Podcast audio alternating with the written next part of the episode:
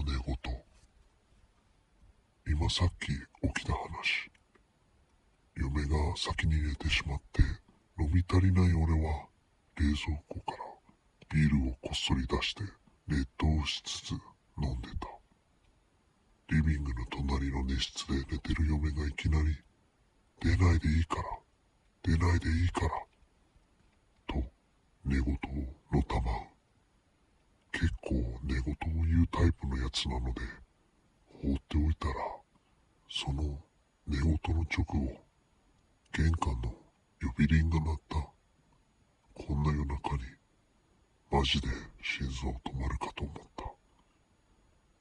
呼び鈴自体は2回ほど鳴ってこっちが黙っていたら